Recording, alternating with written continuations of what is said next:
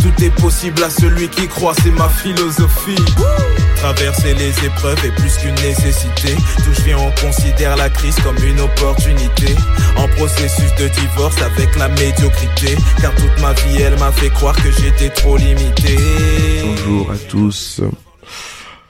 J'espère que vous allez tous bien, que vous profitez du soleil et que en plus du soleil qui brille sur vous, j'espère que vous laissez la possibilité au Seigneur de faire luire sa face sur vous tous les jours comme le soleil il se lève et il veut euh, éclairer nos vies. Ouvrons nos fenêtres, euh, tirons nos tentures, tirons nos rideaux et laissons la lumière pénétrer en fait. Laissons-le entrer.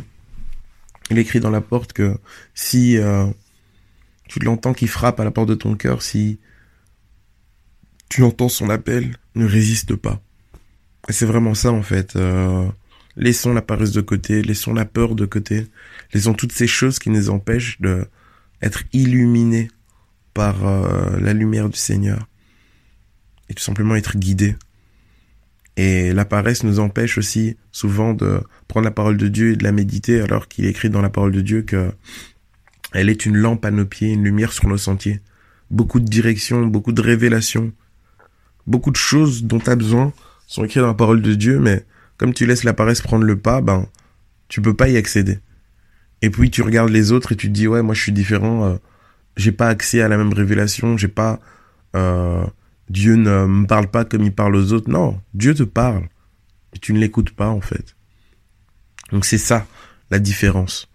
C'est pour ça que c'est les personnes qui, qui, qui, euh, qui sont dans l'action, qui mettent, euh, leur mouvement, qui mettent leur énergie dans le mouvement, qui, qui font simplement ce que Dieu leur demande de faire, qui sont dans le zèle, qui savent exactement où ils vont et qui progressent.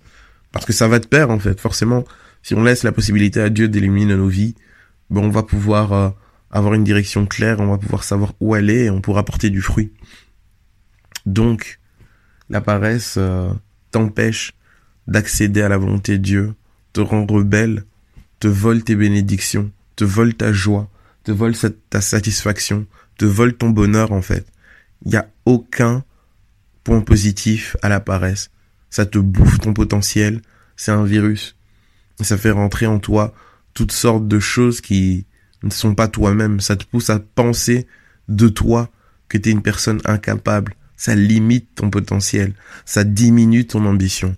Échec après échec, tu vas regarder de moins en moins dans la bonne direction parce que tu es déstabilisé. Voilà ce que l'échec apporte. Et le travail, qu'est-ce qu'il t'apporte? Le zèle, qu'est-ce qu'il t'apporte? Ben, Il t'apporte la satisfaction, il t'apporte le bonheur, il t'apporte le fait de pouvoir laisser la possibilité au Saint-Esprit de te remplir, il t'apporte le discernement, la sagesse. Tu ne perds plus de temps, tu le rachètes. Toutes ces choses, en fait, euh, nous montrent à quel point euh, le travail vient de Dieu. C'est pour ça qu'il écrit dans la parole de Dieu que l'activité est une richesse pour l'homme. Pas l'activité dans le terme d'être un activiste et juste aller euh, partout et faire. Non, l'activité, donc le travail qui auquel nous on est appelé, c'est c'est plus qu'une richesse en fait. Voilà pourquoi il écrit dans la parole de Dieu encore, et c'est toujours notre référence.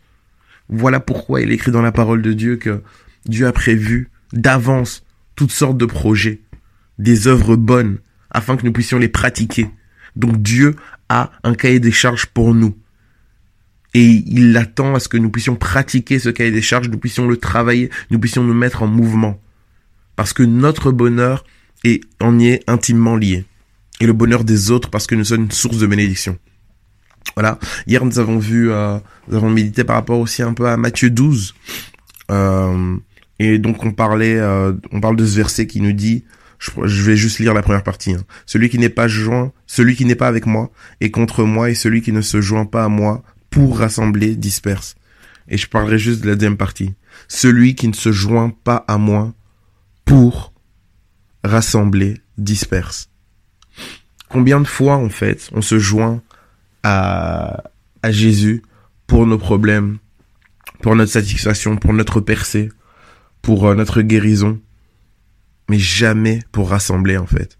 Quand est-ce que tu t'es déjà joint à Jésus pour dire Seigneur, que ton peuple avance, que ton église grandisse. Seigneur, que utilise-moi afin que ton avant, que ton royaume se manifeste sur terre. Combien de fois nous nous sommes joints à Christ pour ça? Et la parole est très claire, en fait. Celui qui ne se joint pas à moi pour rassembler disperse. Si tu te joins à Christ juste pour euh, ta vie égoïste, alors tu es en train de disperser, en fait. Tu disperses quoi? Ben, tu disperses déjà tout le potentiel, toute l'énergie que Dieu a donné et a mis en toi pour impacter les nations, toi tu tu l'utilises pas, tu dis au Seigneur non non Seigneur, OK, merci pour ton potentiel mais je veux que toi tu me touches moi d'abord.